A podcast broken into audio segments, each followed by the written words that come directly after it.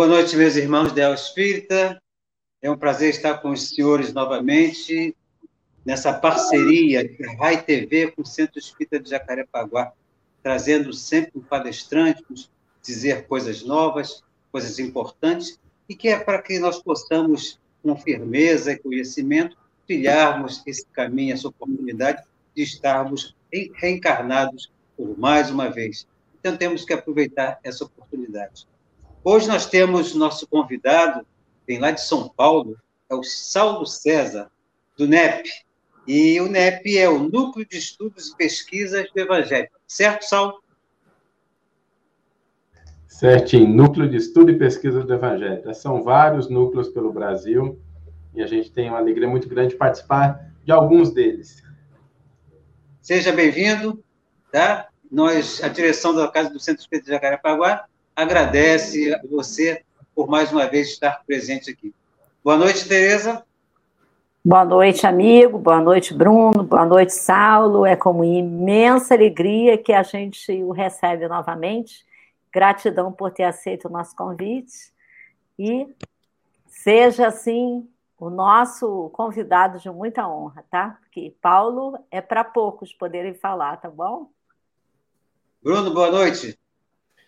Eu inicio, então, com um sentimento já de gratidão, porque ter o Saulo aqui retornando com a gente e com esse belíssimo tema, realmente acho que não vai nem dar para parar. É ficar aqui sentado, aguardando cada minuto com bastante carinho e aprendizado, que a expectativa aqui do pessoal é alta, tá? O pessoal já está interagindo com a gente, já tem bastante gente online, então acho que hoje vai ser uma noite aí especial para todos nós. É, esse belíssimo tema Bruno acabou de falar, é, é, são as cartas de Paulo. Olha que coisa maravilhosa. As mensagens de Paulo, né? Nós vamos aprender um pouco aí com Saulo, que com certeza está nos trazendo muitas novidades, né? É, a gente, então, fica lisonjeado com a sua presença e a gente, é, na Casa Espírita, quando a gente lá está, a gente encontra sempre um ambiente harmonizado, equilibrado, né? E não é diferente numa live, onde essa vibração também não depende do espaço físico, mas depende da nossa vibração interior, da vibração de cada um. E para que nós possamos é, nos harmonizar, o livro é Caminho, Verdade e Vida, de Francisco Cândido Xavier, pelo Espírito Emmanuel. E a página Ao Acaso que nos cai é a página de número 179, lição 82, por título Madeiro Seco. Passagem evangélica. Porque se ao madeiro verde fazem isto, que se fará ao seco? Isso está em Lucas, capítulo 23, versículo 31. E Emmanuel nos assevera da seguinte maneira: Jesus é a videira eterna, cheia de seiva divina espalhando ramos fartos, perfumes consoladores e frutos substanciosos entre os homens, e o mundo não lhe ofereceu senão a cruz da flagelação e da morte infame.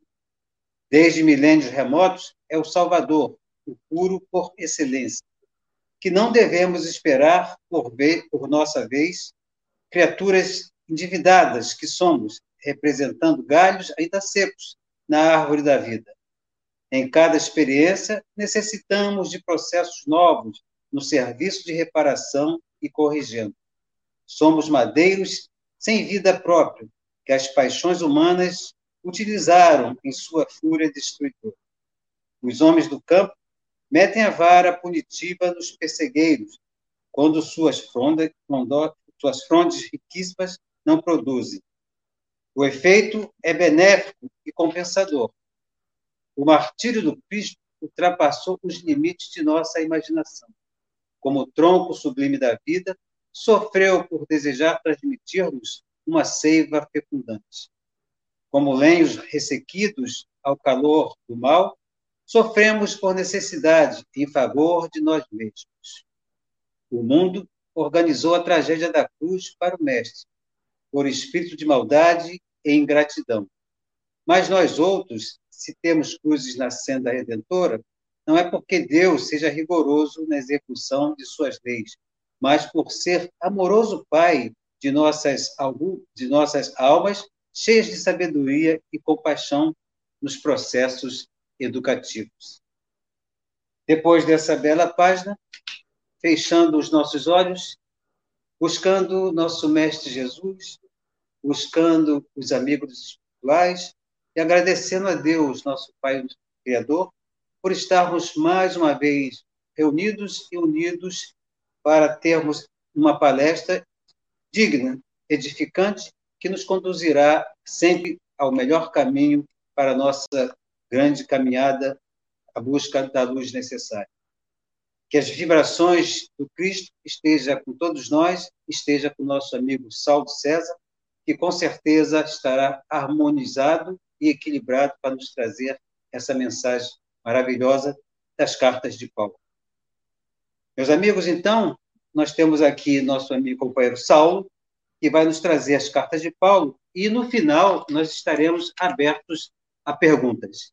Saulo, agora é com você, suba ao púlpito. A palavra está contigo. Obrigado, Marcos. Obrigado, Bruno. Obrigado, Tereza. Eu tenho que falar da minha alegria de estar com vocês aqui nessa noite, porque, embora a gente esteja longe fisicamente, a gente sente as vibrações de amizade, de fraternidade, a alegria que nos une em torno do Evangelho de Jesus. Porque eu acho que é isso que empolga os nossos corações, a gente poder, mesmo fisicamente distantes, geograficamente separados, a gente, através dos poderes do espírito, né, da tecnologia, a gente vai falar um pouquinho disso, porque é assim que Paulo utilizou as cartas, e hoje, se ele tivesse encarnado, ele também estaria utilizando a internet, porque as cartas foram a solução para um problema muito sério que ele teve na divulgação do evangelho, de limitações que existiam e que hoje a internet também faz esse papel de nos aproximar em torno do evangelho de Jesus. E o tema é muito importante, eu gostaria de começar fazendo uma pequena introdução sobre cristianismo. Porque quando nós falamos de cartas de Paulo, nós estamos falando de um movimento muito importante na formação do que nós entendemos como cristianismo, do movimento cristão especificamente. Não só pelas cartas em si, mas pelo grupo de indivíduos ou de pessoas às quais elas eram destinadas, pelo próprio processo de surgimento dessas cartas. E quando nós pensamos em cristianismo, Lembremos que o Cristo, quando esteve conosco, ele não tinha a intenção de fundar nenhuma nova religião. Jesus não veio com essa intenção. Jesus nasceu judeu, viveu judeu, desencarnou como judeu. Porque a proposta da mensagem do Cristo, e foi ele mesmo que disse, não era de destruir aquela base que já havia sido consolidada durante muitos séculos. Jesus disse não vim destruir a lei ou os profetas, mas dar-lhes pleno cumprimento. E é exatamente esse o primeiro capítulo do Evangelho segundo o Espiritismo, que Kardec, entendendo a relevância dessa perspectiva, nos traz como primeiro capítulo dessa obra magistral, o terceiro livro da codificação espírita. Acontece que, quando nós pensamos nisso, nós podemos separar duas coisas. Nós vamos separar o que são a lei e os profetas do que é o movimento judaico da época de Jesus. Especificamente porque quando nós pensamos no movimento judaico da época de Jesus, quando nós falamos do povo judeu, nós já temos aí uma certa evolução e diferenciação. Porque os judeus são resultado do, da união de duas tribos, Judá e Benjamim, que formaram sua capital em Jerusalém. Acontece que se a gente voltar lá nas páginas do Gênesis, nós vamos lembrar que os filhos de Jacó, que deram origem ao povo hebreu, são doze. As outras dez já estavam apartadas dessas duas e formavam o que nós conhecemos como os samaritanos, ou as dez tribos do norte, cuja capital era Samaria. Então, Jesus não se referia a um movimento do ponto de vista meramente social. Incluía, obviamente, o movimento social, mas a proposta do Cristo era muito mais profunda. Porque a revelação divina, ela orienta, ela direciona vários movimentos, mas ela não se restringe a nenhum deles. É por essa razão, fazendo um pequeno paralelo, que Allan Kardec, com muita propriedade, denominou o Espiritismo como a doutrina dos espíritos. Não é a doutrina dos espíritas. A doutrina surge antes. ela tem uma base, ela é um patrimônio da humanidade, assim como a primeira revelação, assim como a segunda revelação, as bases da doutrina espírita são um patrimônio da humanidade. O movimento espírita, ele tem a sua função, nós temos muita honra e muita alegria de podermos assistir o filme no Avant Premiere, de estarmos próximos dessa mensagem no seu nascedouro, mas é preciso separar esses dois componentes, porque a doutrina espírita como patrimônio da humanidade, ela vai alcançando todos os espaços. E ela vai conosco, sem nosco, ou apesar de nosco, esclarecendo consciências. Então, feita essa separação, é natural que a proposta do Cristo sendo trazida, a proposta do Cristo sendo vivenciada por ele, que é o governador espiritual do orbe, por ele que é a figura que nós entendemos particularmente como das figuras mais é, avançadas, mais evoluídas, que nós já tivemos contato no orbe terrestre, é natural que a partir da sua mensagem lançada, do seu exemplo, o movimento cristão começasse a se desenvolver. E nós podemos identificar quatro grandes fases dentro do desenvolvimento do cristianismo. A primeira fase, quando Jesus estava vivo, e essa fase ela é configurada sobretudo tendo Cristo como centro gravitacional, nós temos ali os 12 apóstolos, os 70, os 500, que eram aqueles mais próximos que se incumbiam de vivenciar a mensagem. Essa é uma fase importante, porque tínhamos o Cristo como modelo. E Jesus, como a lição foi, a lição de abertura nos mostrou de uma maneira muito bonita, Jesus passa por um processo de desencarnação doloroso, e a partir dali nós temos o segundo momento. Jesus volta ressuscitado, e esse é um fato importante, e nós temos ali os primeiros anos de manutenção. E é essa manutenção da mensagem do Cristo que forma a casa do caminho, que se concentra em torno dos primeiros apóstolos. É um movimento, é um momento ao mesmo tempo importante, mas muito doloroso, porque tem que se lidar com a ausência material. Jesus nunca nos abandonou, mas pelo menos com a ausência material daquele que era e é o caminho, a verdade, a vida. Depois dessa fase inicial, nós temos um grande movimento de divulgação da mensagem do Cristo. Um movimento que vai crescendo de maneira quase exponencial, alcançando localizações geográficas distantes, vai até a capital do Império Romano. E é exatamente nesse, nessa terceira grande fase de divulgação que a figura de Paulo ela é essencial. Porque nesse, nessa fase, não só o cristianismo começa a ganhar força, começa a ganhar adeptos, começa a ganhar visibilidade, mas ele também rompe os seus vínculos mais profundos com o judaísmo como movimento. Não nas suas origens, porque as três revelações estão conectadas, mas com o judaísmo na sua feição de movimento social, quando, através de Paulo de Tarso, a exigência da circuncisão que era condição sine qua non, obrigatória para que as pessoas fossem consideradas judias, isso é retirado das pessoas que queriam se tornar cristãs. E, aliás, é um discípulo de Paulo que dá a denominação de cristãos para aqueles que seguiam a proposta do Cristo, que é Lucas. Depois dessa fase de divulgação, nós temos um período de institucionalização, que é um período muito longo, leva muitos séculos, nós não vamos nos ater a ele, porque seria necessário uma abordagem histórica muito mais demorada e não é esse o objetivo da gente essa noite. O objetivo é a gente tratar dessa terceira grande fase da divulgação da mensagem do Cristo. E é exatamente dentro dessa fase que a figura de Paulo de Tarso se destaca.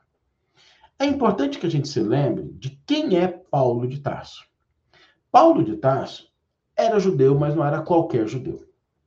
Paulo de Tarso era um fariseu um doutor da lei, um membro do sinédrio, aquele mais alto, aquela mais alta instância de poder dentro da estrutura social, política, inclusive militar do judaísmo.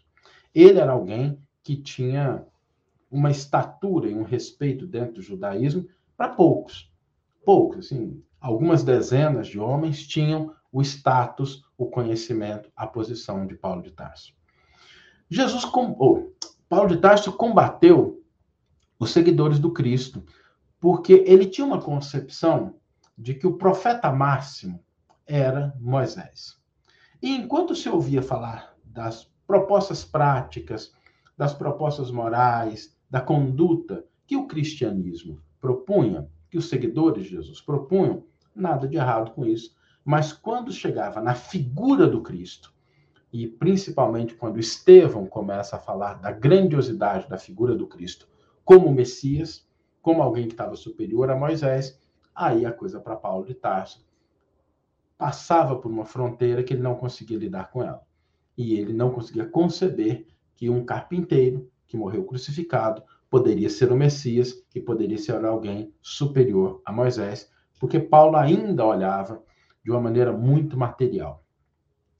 Até que acontece uma coisa importante na vida de Paulo, que é um encontro com Jesus ressuscitado. E aqui é muito importante que nós tenhamos consciência do que esse evento causa para Paulo de Tarso. Porque quando Paulo enxerga Jesus ressuscitado, muitas coisas na cabeça de um doutor da lei, de alguém que esperava o reino dos céus, que alguém que tinha algumas concepções sobre uma vida após a morte, mas que isso não era claro. E que, sobretudo, conhecia as promessas relativas ao Messias que viria. Quando ele vê aquele homem que ele julgava de segunda ou terceira categoria ressuscitado na sua frente, conversando com ele, aquilo tem um impacto profundo.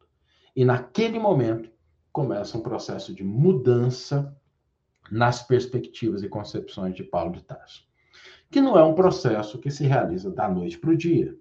A primeira coisa que acontece com Paulo é o encantamento com o fenômeno do Cristo ressuscitado. A partir do momento que ele vê Jesus ressuscitado, fecha na cabeça dele de que aquele homem era o Messias, mas o entendimento da essência da mensagem do Cristo ainda demandaria alguns anos para Paulo de Tarso conseguir internalizar. E existem duas coisas importantes para a gente nesse exemplo de Paulo, inclusive para nós espíritas. Porque muitas vezes nós nos encantamos com o fenômeno. Muitas vezes a gente se encanta com aquilo que representa o que faz parte das leis naturais, mas que para os nossos olhos soa como fantástico, soa como extraordinário. E nada de errado com esse encantamento. Acontece que ele é só a porta de entrada.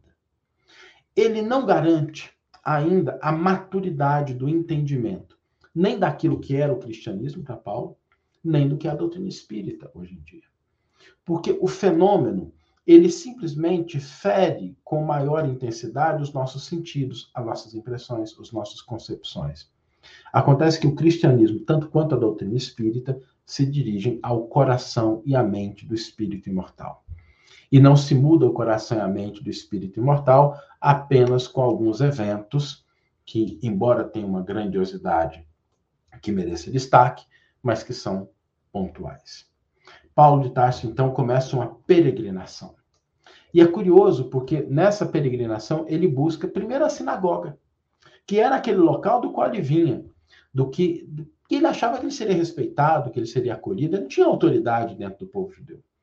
Só que ele começa a falar, ele começa a falar de Jesus, e ele percebe que a sua autoridade não vinha simplesmente do reconhecimento do seu entendimento, mas da sua harmonização com as ideias e concepções que os membros da sinagoga já, já possuíam. Quando essas ideias se diferenciam, ele começa a ser visto como uma pessoa de fora, como alguém que era louco, como alguém que havia perdido o juízo. O que para a gente é importante também, porque não nos iludemos. Não é possível seguir o Cristo sem que a gente faça, em algum grau, um rompimento com os padrões de conduta que são normalmente aceitos no mundo. Porque no mundo, às vezes, a gente olha as pessoas, as pessoas falam assim: ah, mas todo mundo faz, eu também faço. Todo mundo pensa desse jeito, eu também penso. Todo mundo tira proveito, eu também vou tirar. Todo mundo sofre, a gente sofre também. Mas quando a gente começa a caminhar na direção do cristianismo, é inevitável que algum tipo de rompimento surja, às vezes dentro próprio, da própria família. E Paulo de Tarso experimentou isso com a sinagoga, depois com a sua própria família, e aí ele começa a passar por um tempo de reflexão e de internalização. Por que, que é importante a gente lembrar disso? Porque quando nós estamos buscando a vivência do Evangelho, o entendimento da doutrina espírita, Não nos iludamos de que a gente pode fazer isso com algumas semanas, com alguns meses. Às vezes são necessários anos para que a mensagem internalize, para que a gente compreenda em profundidade. Por isso é importante a gente acelerar o processo estudando, vivenciando, buscando praticar o evangelho. E Paulo de Tarso leva um período relativamente grande, em que ele fica três anos no deserto, depois ele volta, e na cidade natal, Tarso, em que ele era reconhecido como alguém de uma família muito nobre, passa a ser visto como um, entre aspas, singelo tecelão, que vivia nas cercanias da cidade, vendia os tapetes que ele fabricava com as próprias mãos. E durante todo esse período, Paulo de Tarso tem a oportunidade de ir internalizando a mensagem do Cristo, que não necessita de grandes arroubos externos, não necessita de fogos de artifício, não necessita da visibilidade pública, da fama ou das posições de destaque. A mensagem do Cristo ela pode ser compreendida, vivenciada, sentida, mesmo quando nós estamos na obscuridade do lar, quando nós estamos no nosso ambiente de trabalho, é aí que ela vai se desenvolvendo. Até que chega um momento em que Barnabé procura Paulo de Tarso, porque estávamos exatamente naquele momento em que era necessário uma voz mais forte em relação à divulgação da mensagem do Cristo. E a partir daí, Paulo de Tarso começa a fundar comunidades. E fundando essas comunidades, é muito curioso e importante a gente lembrar que Paulo não funda a comunidade como a gente às vezes funda uma casa espírita. A gente às vezes vai fundar uma casa espírita, a gente pensa no lote, pensa nas paredes. Às vezes, quando as pessoas vão fundar uma igreja, pensam também da mesma forma. Mas é importante lembrar que comunidade, que igreja, não significam as paredes, não significa o local, significa corações sintonizados e conectados em torno da proposta do Cristo. Chico Xavier tinha suas famosas reuniões debaixo de um abacateiro. Então, não é o local físico, não são as paredes, nada de errado com isso. Não significa desmerecer essas coisas que são importantes, podem ter seu valor, mas elas não restringem e não definem exclusivamente a proposta de uma comunidade legitimamente cristã. Uma comunidade legitimamente cristã pode ser, inclusive, uma comunidade fundada pela internet.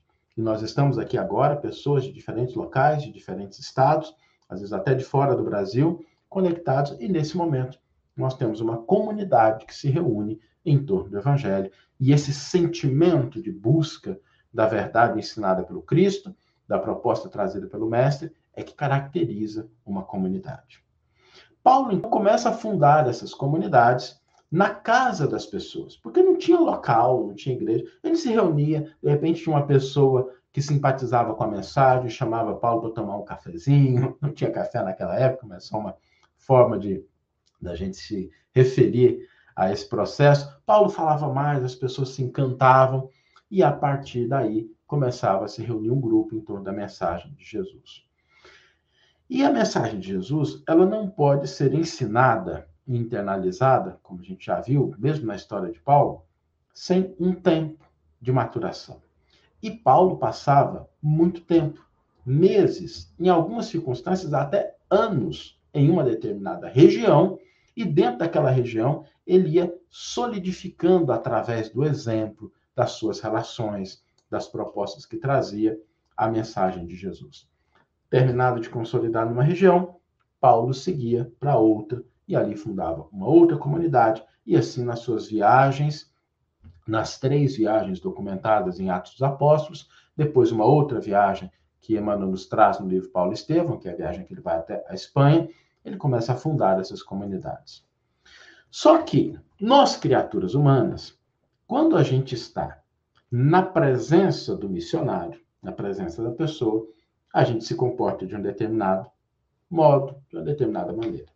Quando a pessoa está ausente, às vezes começam a surgir as dúvidas, as opiniões começam a divergir. Isso é muito natural, inclusive com relação à mensagem do Cristo.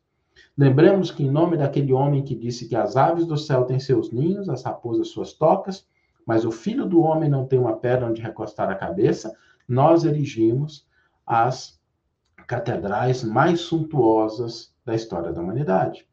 Em nome daquele homem que preferiu morrer na cruz pedindo a Deus perdão aos seus algozes, nós travamos talvez as guerras mais sanguinolentas que nós tivemos registro.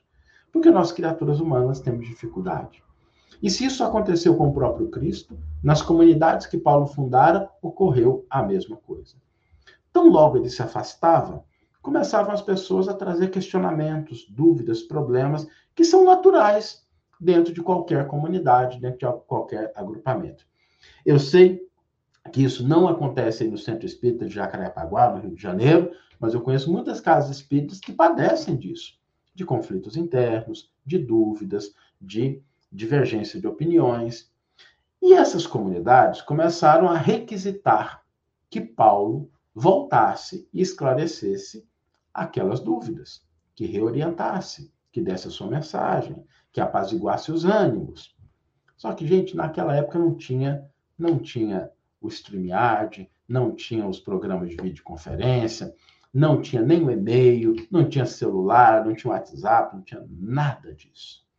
Ou seja, para que Paulo pudesse retornar a uma determinada comunidade, às vezes seriam necessários talvez mais de meses de viagem para que ele pudesse sair de uma localidade e se dirigir a outra. E certa vez ele estava na igreja, na comunidade de Corinto, quando ele recebe cartas da cidade de Tessalônica. A cidade de Tessalônica é uma cidade muito importante dentro do império, e ali havia uma comunidade que Paulo fundara, pela qual ele tinha muito carinho, que ele tinha muita consideração. E as pessoas começam a pedir a presença de Paulo porque a situação ali tinha ficado um pouco complicada. O caldo tinha entornado na linguagem atual. As pessoas estavam divergindo, a fé estava fraquejando, conflitos em torno, sobretudo, de quando é que Jesus viria novamente. E não só desse local, quanto também de outros começam a surgir cartas pedindo a presença de Paulo.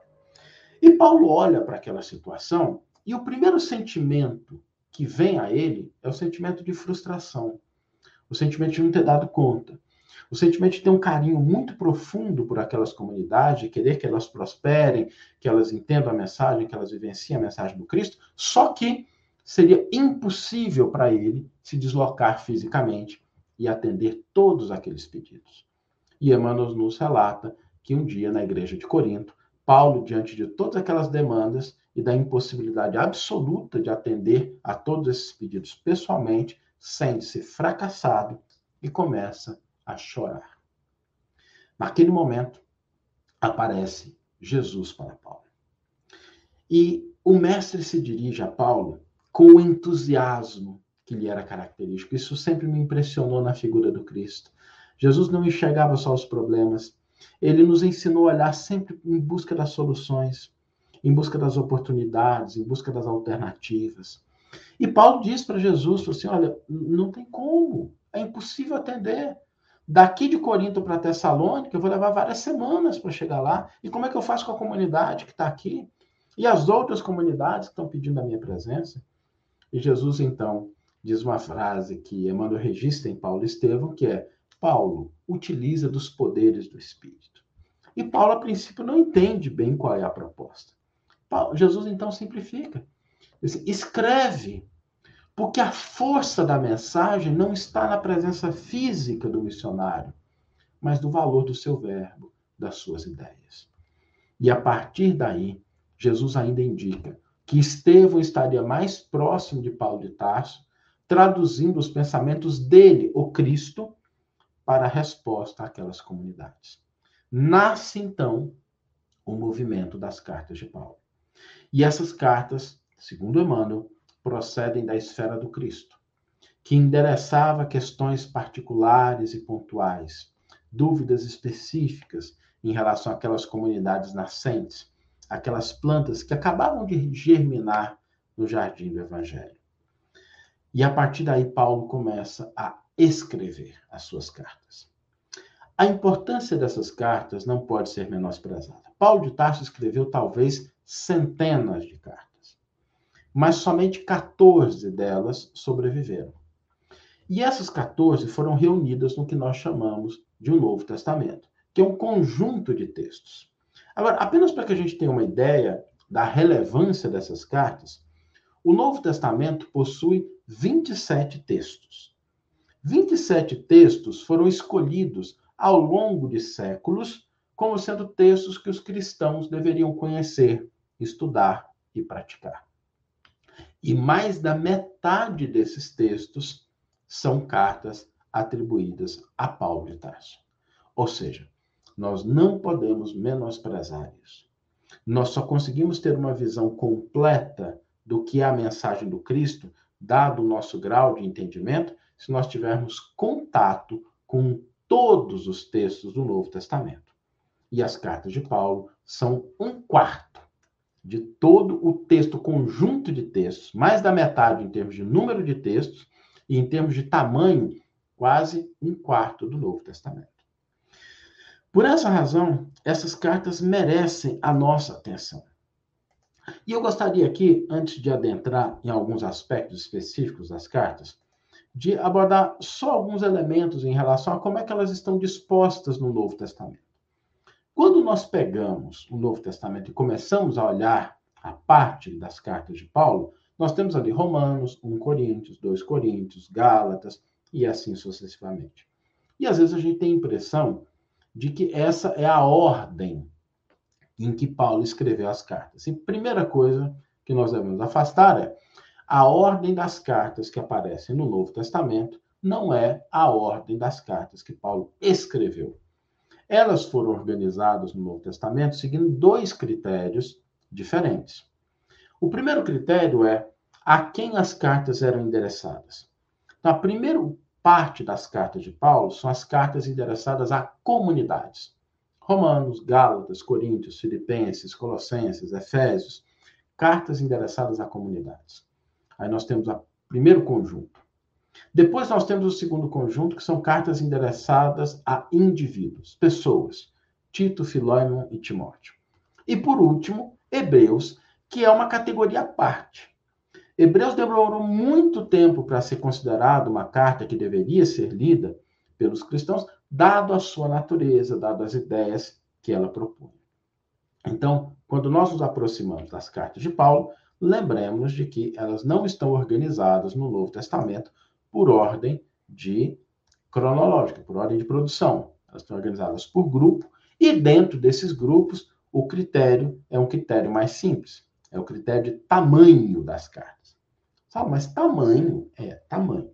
Começamos das cartas maiores para as cartas menores, nos dois grupos que tem mais de uma carta, que são os grupos de cartas endereçadas às comunidades e cartas endereçadas a indivíduos. Então, nós temos ali tamanho. Tanto é que a primeira carta que Paulo escreve é 1 Tessalonicenses, e a última carta que Paulo escreve é a segunda carta de Timóteo. E elas não estão posicionadas no início e no fim da coletânea que nós encontramos no Novo Testamento. Um aspecto curioso sobre as cartas de Paulo é que essas cartas eram os escritos mais lidos no cristianismo como movimento nascente.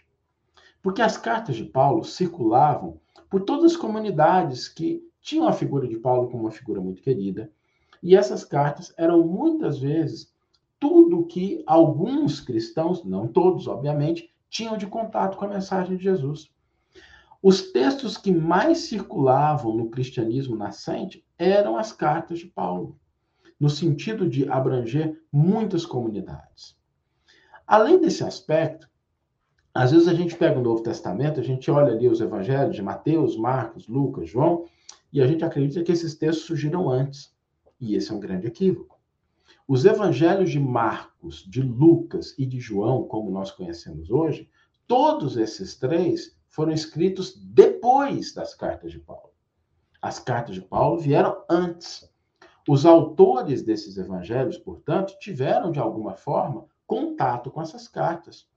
Marcos, como discípulo de Pedro, Lucas, muito claramente, porque Lucas esteve próximo do processo de produção, de redação dessas cartas. Nós temos João, que conhecia essas cartas, e a formatação final do Evangelho de Mateus, que ocorre ali pela década de 70, também é posterior às cartas de Paulo. As ideias iniciais do Evangelho de Mateus, não. As narrativas iniciais já circulavam logo depois que Jesus tinha desencarnado. Mas a sua forma, a sua compilação final, isso acontece durante o processo de redação das cartas e só é concluído depois. Por isso a importância desses textos. Às vezes a gente começa a ler o Novo Testamento e não tem nada de errado com isso, tá? A gente começa pelo Evangelho de Mateus, Marcos, Lucas, João, e ótimo que a gente comece por aí, tão próximos, são textos muito bonitos, mas é interessante a gente lembrar que os escritos mais antigos são as cartas de Paulo, junto com uma parte daquilo que compõe o Evangelho de Mateus, para que a gente possa ter contato com isso. Essas cartas de Paulo, elas trazem recomendações concretas na maioria dos casos. Não são tratados teológicos. Aliás, talvez um dos grandes equívocos que nós carregamos durante séculos foi o de considerar cartas de Paulo como tratados teológicos, que elas não são. Elas endereçam, na maioria das vezes, questões pragmáticas, respostas a perguntas que as pessoas faziam a Paulo sobre a maneira de se comportar, sobre determinados aspectos da crença, da fé, das práticas, eram questões endereçadas ao dia a dia. E se nós temos a pretensão de reviver o cristianismo dentro das nossas correntes espíritas, nós precisamos voltar a essas cartas. E eu gostaria aqui de abordar algumas cartas que trouxeram a sua proposta de entendimento de algumas ideias importantes. Eu queria começar não pela ordem cronológica, mas eu, não pela ordem que está no Novo Testamento, mas exatamente pela ordem cronológica. Eu queria começar pelas duas primeiras cartas, 1 e 2 Tessalonicenses. Essas cartas elas são muito importantes porque elas endereçam um tema que era um tema muito patente na época de Jesus, que era a vinda, a segunda vinda do Cristo. Em 1 Tessalonicenses, as pessoas começam a receber de Paulo uma resposta a uma dúvida que elas tinham. Quando é que Jesus vai voltar? Quando é que Jesus vai aparecer? E Paulo, na primeira carta, ele endereça isso de uma maneira muito próxima, dizendo: olha, está perto. Ah, Jesus está perto, a vinda de Jesus está próxima. E as pessoas começam a acreditar naquilo, só que às vezes a nossa visão, ao invés de se elevar, a gente volta os nossos olhos para o chão e perdemos o sentido espiritual. Tanto é que Paulo de Tarso, na segunda carta aos Tessalonicenses, tem que dar uma ajustadinha nessa expectativa, que a expectativa ficou muito alta. E quando nós falamos da vinda de Jesus, como é que nós podemos entender isso no nosso cotidiano, no nosso dia a dia? Porque o problema não é a gente acreditar que Jesus foi embora, porque ele nunca foi. Jesus nunca se apartou da terra. Jesus não se despediu da cruz e falou: gente, agora chega, vocês tomem conta daqui para frente, agora é com vocês que eu vou cuidar de outras coisas. Isso não faz parte da posição, da postura do Cristo. Jesus continua atuando. Qual é o problema? Às vezes, nós não abrimos espaço no nosso coração para a chegada do Cristo. O problema não é do Mestre. O problema não é da sua presença, o problema não é da sua mensagem é que muitas vezes nós fechamos os nossos corações e as nossas mentes para a mensagem do Evangelho. Abrimos espaço para muitas outras coisas da nossa vida. Deixamos que outros elementos, que embora sejam necessários, sejam importantes, adquiram proeminência na nossa vida e a gente se esquece da mensagem libertadora de Jesus. Por isso, quando nós lemos 1 e 2 Tessalonicenses, surge uma questão que reverbera através dos séculos. A questão é: quando nós vamos permitir que o Cristo efetivamente entre na nossa vida? Não entre na nossa vida nos departamentos específicos de, da religiosidade, que são importantes. Casas espíritas, igrejas católicas, evangélicas, protestantes, todas elas têm seu valor. Todas elas são como academias em que a gente vai ali para fortalecer a nossa crença, a nossa fé, as nossas relações. Isso tudo é muito bom.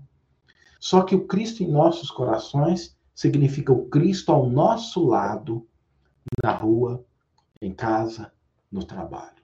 A vinda do Cristo não é um fenômeno que nós podemos esperar com trovões, com coisas retumbantes no céu. Não.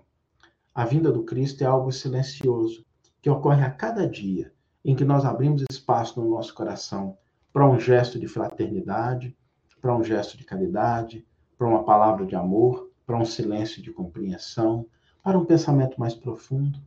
Todas as vezes que nós estendemos a mão a alguém que sofre, todas as vezes que a gente divulga alguma coisa na internet que pode aliviar a dor e o sofrimento de alguém, todas as vezes que nós deixamos que o amor encontre nas nossas mãos, em nossas palavras, em nossos atos e sentimentos, um espaço de internalização, nós temos o Cristo junto de nós. Porque Jesus sempre esteve ao lado dos que sofrem, dos que necessitam. E todas as vezes que nós nos convertemos em instrumento desse amor do Cristo, aqueles que estão à nossa volta, nós estamos ao lado de Jesus. Há uma outra carta que nós gostaríamos de endereçar também, que é a primeira carta que Paulo endereça aos Coríntios. Aliás, uma comunidade muito cara ao coração de Paulo, porque é exatamente de Corinto que via Abigail e Estevão, duas pessoas caríssimas ao coração de Paulo. Acontece que a cidade de Corinto era conhecida pela sua promiscuidade.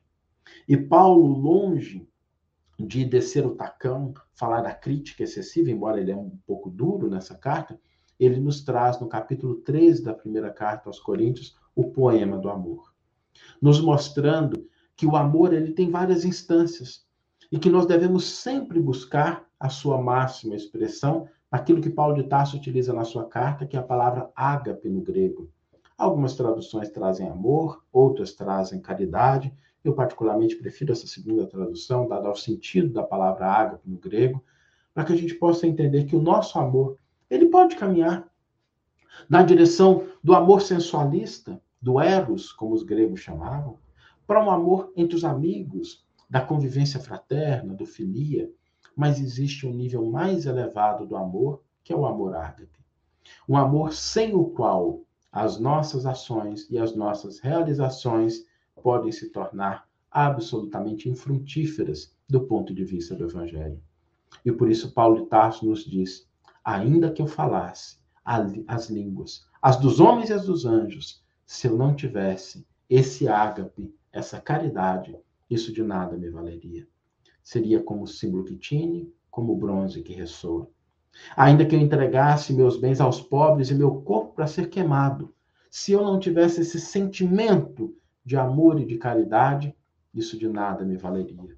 Porque não são as expressões meramente externas que caracterizam o ágape, mas é o nosso sentimento, aquilo que nos move a realizar determinadas coisas. Às vezes nós agimos de maneira maquinal, porque fomos ensinados dessa forma, porque a sociedade nos tolhe com as suas leis em determinadas posturas, e a gente esquece de que o amor legítimo é aquele que emana da nossa consciência. Por isso, o processo de evolução, para que um dia o ato de amar se torne instintivo, como a gente respira. Como é o exemplo de Jesus, que não importava quem estava ao seu lado. Poderia ser um Zaqueu, detentor de muitas posses. Poderia ser uma mulher samaritana, rejeitada por muitas pessoas. Poderia ser uma pessoa que ele encontrava num catre no chão. Ou às vezes uma mulher pega em adultério. Nada disso importava ao Cristo, porque ele enxergava na criatura humana algo muito mais profundo. Enxergava o ser espiritual que cada um de nós é e endereçava a cada um aquilo que nós necessitávamos.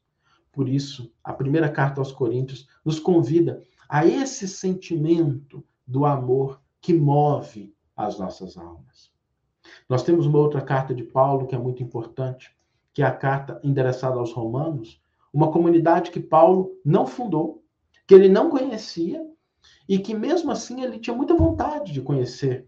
E ele manda a carta como sendo alguma coisa que anunciasse a sua chegada.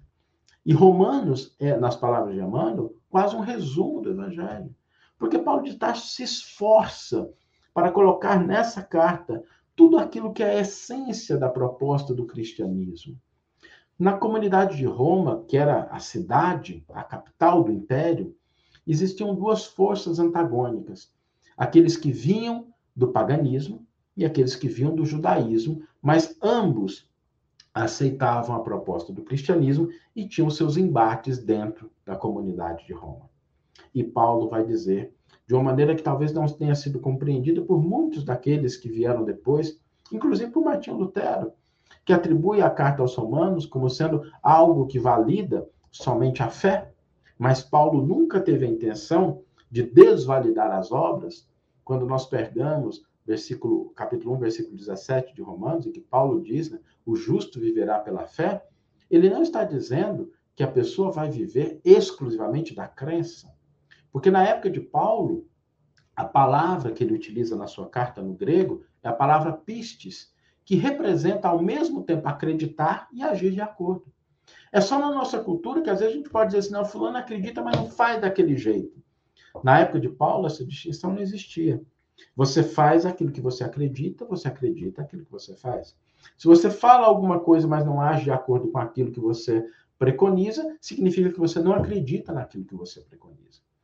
Por isso, quando Paulo endereça a questão da fé, ele busca uma coerência, uma integridade de sentimentos e de ações.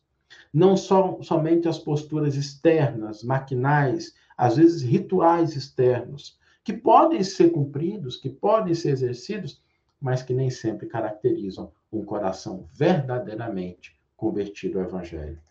Por isso, essa carta endereça a essência da proposta cristã na medida em que ela se expressa nas diversas situações, mas que ela só se concretiza com intensidade, com totalidade, quando nós conseguimos conjugar o que nós acreditamos com o que nós sentimos e com o que nós fazemos.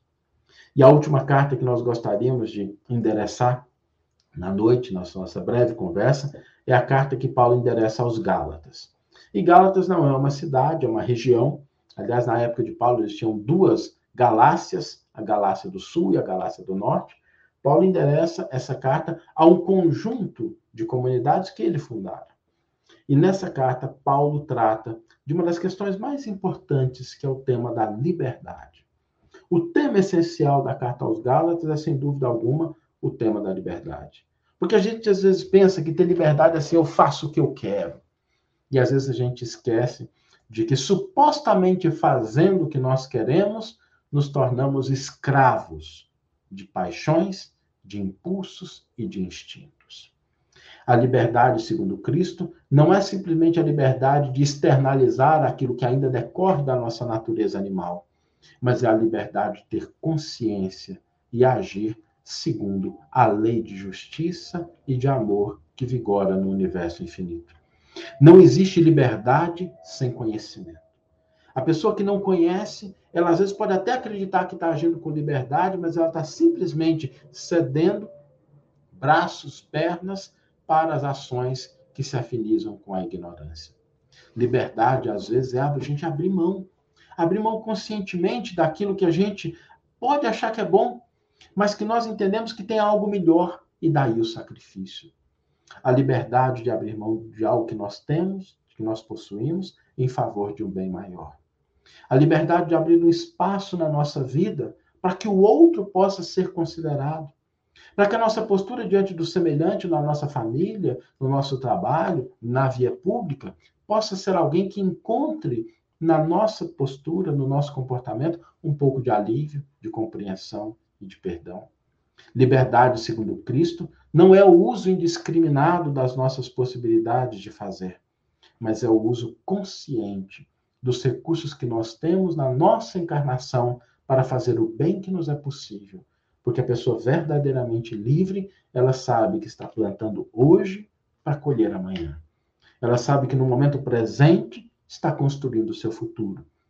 E que a sua condição, seja no final da vida ou do pós-vida, dependerá das suas escolhas conscientes no momento presente. O que nos lembra que a cada lance da nossa vida, nós temos a possibilidade de escolher. Não há nenhuma criatura no mundo que viva simplesmente sobre o peso da injunção. A cada gesto, a cada encontro, a cada possibilidade, nós podemos fazer uma escolha. Podemos seguir a estrada que o Evangelho nos propõe ou seguir algo diferente. Mas lembremos que Allan Kardec, no item 614 do Livro dos Espíritos, nos diz, na resposta trazida aos Espíritos, que a lei de Deus é a única verdadeira para a felicidade do homem. Indica-lhe o que ele deve fazer e o que ele não deve fazer. E ele só é infeliz quando dela se afasta. Vivenciar a proposta do Evangelho significa escolher conscientemente o caminho da felicidade real. Ainda que isso nos custe, em alguns momentos, posições que a gente não tem necessariamente o conforto, não tem aceitação pública, mas que nós temos a consciência de que nos levarão para novos patamares de felicidade. As cartas de Paulo são um roteiro para que nós possamos alcançar esse contato com a mensagem do Cristo. Essa proposta não só de entender, mas de vivenciar a proposta do Mestre no cotidiano das nossas vidas. E assim nós encerramos a nossa breve fala. Chamamos aqui o Bruno, o Marcos, a Tereza, para que a gente possa conversar um pouquinho, endereçar alguma questão das pessoas que estão nos assistindo, a gente poder interagir de uma maneira mais Obrigado, Saulo, pelas palavras, esse conhecimento que tu nos traz. E a gente fica muito gratificado com, com tudo isso. E agora nós vamos perguntar ao nosso companheiro Bruno se algumas perguntas foram feitas para que possam ser respondidas. É engraçado quando o Saulo ia trazendo aos poucos o conteúdo de forma geral, como que o público, Saulo, ia interagindo. E hoje, né, também com o Instagram, então, só para você ter ideia, nós hoje somos quase 130 corações online. Nossa. nesse exato momento. Então eu estou aqui no celular acompanhando o Instagram, tá, Saulo? E no outro acompanhando Facebook, YouTube, tudo que você possa imaginar, né? Mas assim, por que, que eu estou falando isso? A todo momento que o, o Saulo ele colocava, né, as questões da, das cartas de Paulo, as pessoas iam interagindo, mas interagindo com conteúdo e trazendo, né, algumas mensagens próprias. Então, hoje, por incrível que pareça, não teve perguntas, tá? Pelo contrário, muitas mensagens, eu estou lendo aqui no Instagram também, muitas mensagens de agradecimento pelo conteúdo que foi trazido nessa noite. Então, Marco, da minha parte aqui, em nome desses amigos que se colocaram por diversas mídias sociais, cabe aqui o nosso agradecimento ao Saulo, por ter trazido com maestria esse tema para que nós pudéssemos então nos aprofundar e estudar, para que a gente então possa nos libertar do véu da nossa própria ignorância. Então, muito obrigado em nome de todos que deixaram essa mensagem aqui conosco e agradecendo mais uma vez ao espaço, ao nosso Zé Aparecido, é, um amigo tão querido que nos traz aqui com muito carinho esse horário para que a gente possa auxiliar né, no estudo da doutrina espírita. É isso, Marco. É, a gente agradece novamente o nosso irmão Saulo. Eu queria fazer uma colocação. Né? Hoje nós temos todas as ferramentas né, que nos dá condições de, de conhecimento, né, de buscar um pouquinho mais e nós ainda encontramos aqueles que se encontram adormecidos ainda, né? Mas é um processo natural, um processo normal, né? cada um no seu momento, né? É, considerações finais agora, então nós vamos passar para a segunda parte do trabalho, que é a, a irradiação, mas antes da irradiação, nós temos a palestra da semana que vem, estará aqui conosco na próxima segunda-feira, Rafael Papa e Sérgio Sérgio e a gente como é com que vão nos blindar, né? Então, segunda-feira estaremos todos aqui de volta novamente, né? Sorvendo, né? Tudo isso, né? Que é trazido aqui, né? Era na segunda, era na sexta, agora na segunda. O, a ambiência é a mesma, conforme Saldo falou, está tudo dentro de cada um de nós. O espaço físico é uma coisa, o espaço mental, a vibração de cada um é totalmente diferente. Né? E é isso que a gente busca, né? A gente não precisa do espaço físico, a gente precisa de introspecção, a gente precisa se conhecer, precisa aceitar o Cristo, entender o Cristo. Bruno, hoje a prece final é sua, com irradiação. Você queria ceder para a nossa companheira Tereza, que seria um ato nobre e digno, né? por ser a única dama, mas ela agradeceu. É contigo, amigo. Eu agradeço, então. Então, fazer, então, em nome aqui dos trabalhadores, a oportunidade, então, de agradecer essa noite tão especial e memorável para a gente. Bom, é... aos amigos espirituais que conduzem esse trabalho, hoje aqui cabe o nosso agradecimento. O agradecimento por estarmos ainda encarnados com essa oportunidade divina de fazer diferente. Não melhor que o outro, mas o melhor de nós mesmos. Obrigado àqueles que proporcionaram a nossa chegada. Obrigado àqueles irmãos que gentilmente, através do trabalho cristão, proporcionaram a nossa evolução planetária. Obrigado, Senhor, a Bezerra de Menezes, em que hoje completa-se mais um ano de seu desencarne. Agradecemos por esse legado e por esse aprendizado. Que possamos, então, com muito amor, fraternidade, carinho e respeito, encerrar a noite de hoje com a sensação de que estamos no caminho e que juntos conseguiremos nos apoiar para a nova era.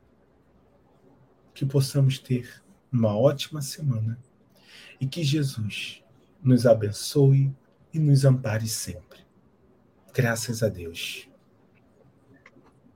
Saulo, só nos cabe agradecer a direção do Centro Espírita de Jacarepaguá, seus trabalhadores e seus frequentadores. Ficou grato a você.